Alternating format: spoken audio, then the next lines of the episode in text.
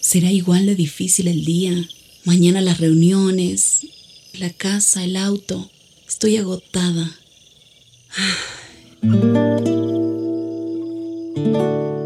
No importa cuántas cosas me hayan angustiado hoy. Me acercaré a Él porque Él tiene descanso para mi alma y mi mente.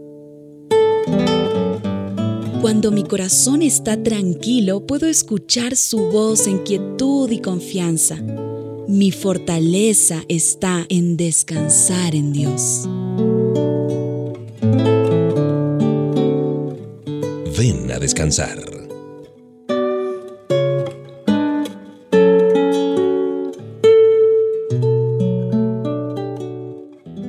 Bueno, todos sabemos que existen gafas de distintas formas y tamaños. Algunas tienen armazones de diseño moderno, otras se destacan por su elegancia y también eh, están las comunes y corrientes que están orientadas al uso masivo.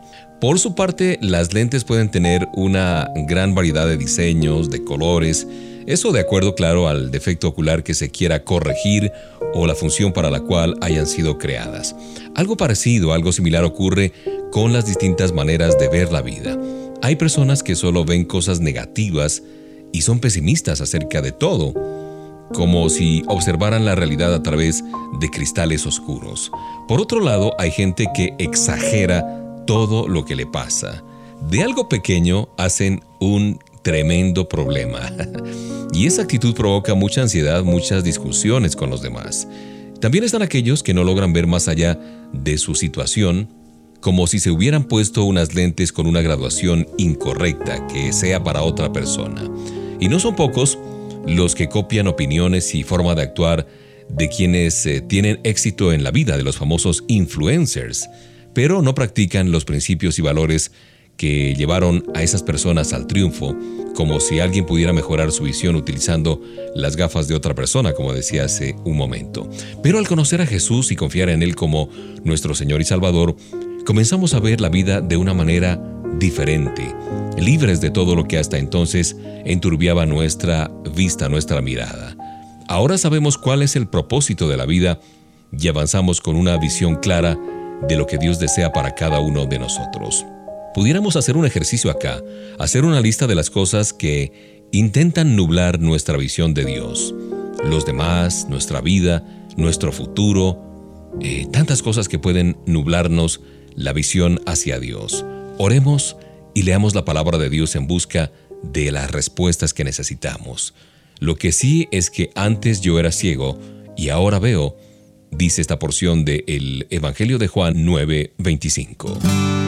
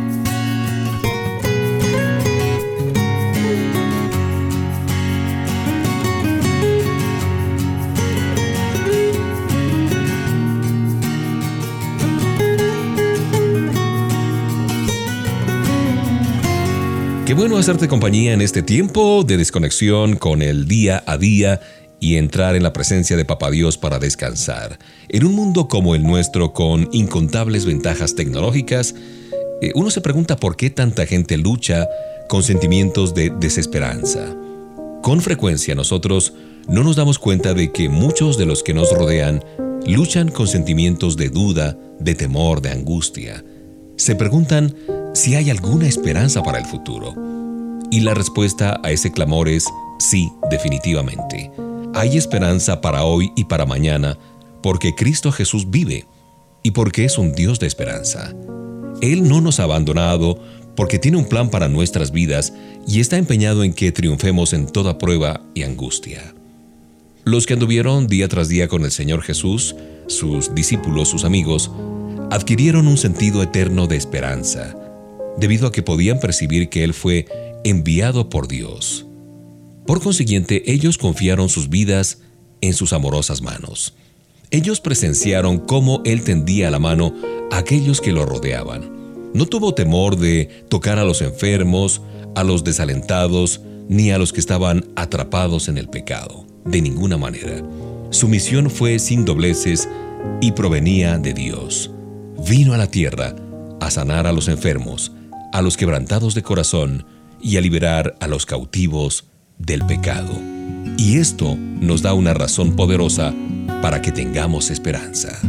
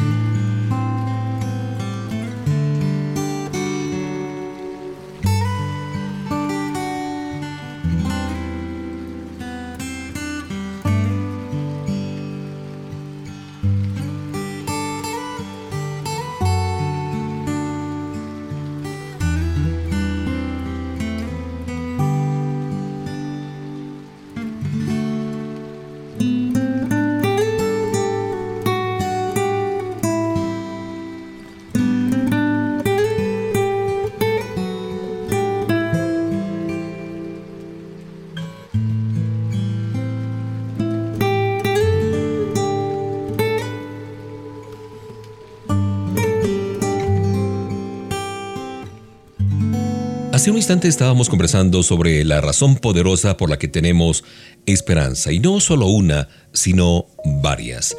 Y decíamos que la misión de Jesús de Nazaret fue sin dobleces porque provenía de Dios. Vino a esta tierra, a este mundo, a sanar a los enfermos, a los quebrantados de corazón y a libertar a los cautivos del pecado. En realidad, los problemas y los dolores que la gente confrontaba en tiempos de Jesús no eran distintos a las luchas que confrontamos tú y yo en la actualidad. El escenario obviamente era distinto, pero los sentimientos de soledad, de rechazo, de frustración eran tan reales como ahora.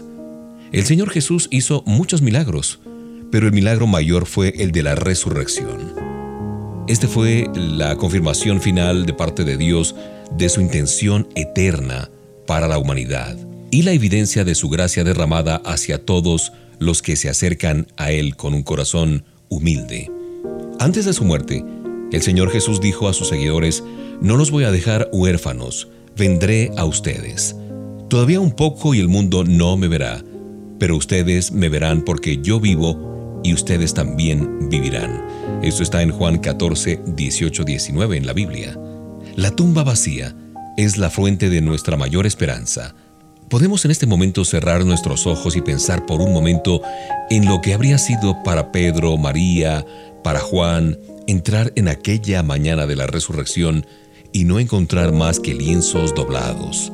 Y una vez nos acordamos que el Señor Jesús no está muerto, Él ha resucitado y por lo tanto nosotros tenemos una esperanza eterna.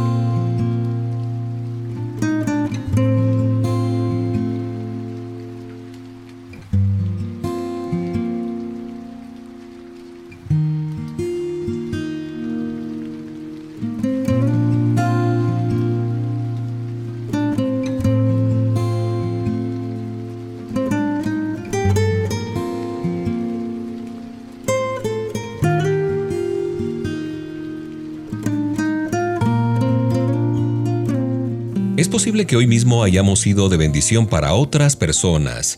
No sé, de pronto a un compañero de trabajo, a un familiar, a un amigo. Nuestra forma de vivir dice mucho. Cuando los demás ven nuestra forma de vivir, ¿qué mensaje están recibiendo? Las personas que no conocen de Jesús también transmiten una información con su manera de vivir. A lo mejor ellos dicen, la vida no tiene sentido ni rumbo, no hay un plan maestro a seguir y por lo tanto no debe existir Dios para nada. Si Dios no existe, entonces el hombre no tendrá que dar cuentas a nadie por sus actos. Como consecuencia, la vida es meramente existencia hasta que termina. Y la vida es una sola, hay que vivir la vida loca. No sé si has escuchado este mensaje o esta forma de pensar. Para un creyente en Dios, el mensaje es diametralmente opuesto, porque el Señor nos invita a ser luz para que resplandezcamos de tal manera que demos gloria a nuestro Padre Celestial. Notemos lo que dice aquí Jesús. Dios Padre recibe la gloria. La Biblia no indica que debemos vivir de una manera que llamemos la atención sobre nosotros mismos. Dios es quien está enviando el mensaje apropiado por medio nuestro y la manera como los demás reciban ese mensaje pues dependerá de nuestra personalidad, dones, talentos y temperamento. Nuestra vida será un libro abierto por medio de nuestro carácter, de nuestra conducta y de nuestra manera de hablar y de comunicarnos. La iglesia de Jesús, la iglesia de Cristo, no debería estar ligada a la maldad que rige este mundo. Ahora mismo, ¿qué mensaje estás enviando con tu vida? ¿Cuánto de Jesús pueden ver los demás por medio de tu conducta?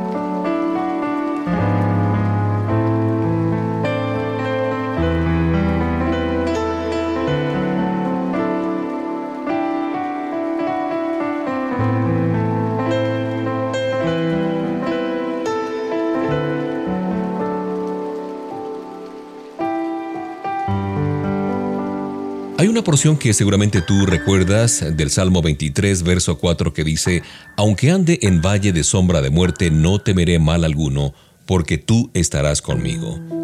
Yo creo que muchos nos hemos sentido solos alguna vez en nuestra vida, ¿no es cierto?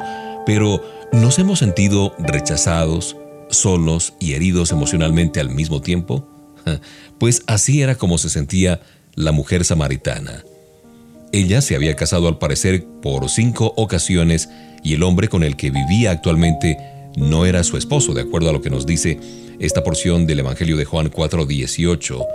De una manera u otra, esta mujer había estado buscando llevar una vida respetable. Lo que sabemos es que el día que ella conoció a Jesús, había acudido a sacar agua del pozo comunitario al mediodía, hora justamente cuando los rayos del sol son más intensos. La mayoría de mujeres hacían esta actividad a horas más frescas del día. Sin embargo, la mujer samaritana se encontraba sola a sabiendas que nadie quería juntarse con ella. Pero cuando Jesús la encontró, ella comprendió que su sed no sería saciada con el agua del pozo. Al Salvador no le interesa los ojos maliciosos que ven detrás de las puertas entreabiertas. Él tenía un interés eterno en esta mujer, justo en ese día específico, la mujer tuvo un encuentro personal con Jesús de Nazaret. La barrera cultural, las murallas sociales, ni aun las obras tenebrosas del pecado o del maligno pueden separarnos del amor del Señor por nosotros. Si de pronto te encuentras herido en este momento y preguntándote si hay alguien que te pueda comprender, recuerda que Jesús siempre lo hará. Y nos dejó esta promesa justamente que si Él golpea la puerta, y si alguno oye su voz y abre, yo cenaré con Él y Él conmigo, dice la palabra de Dios.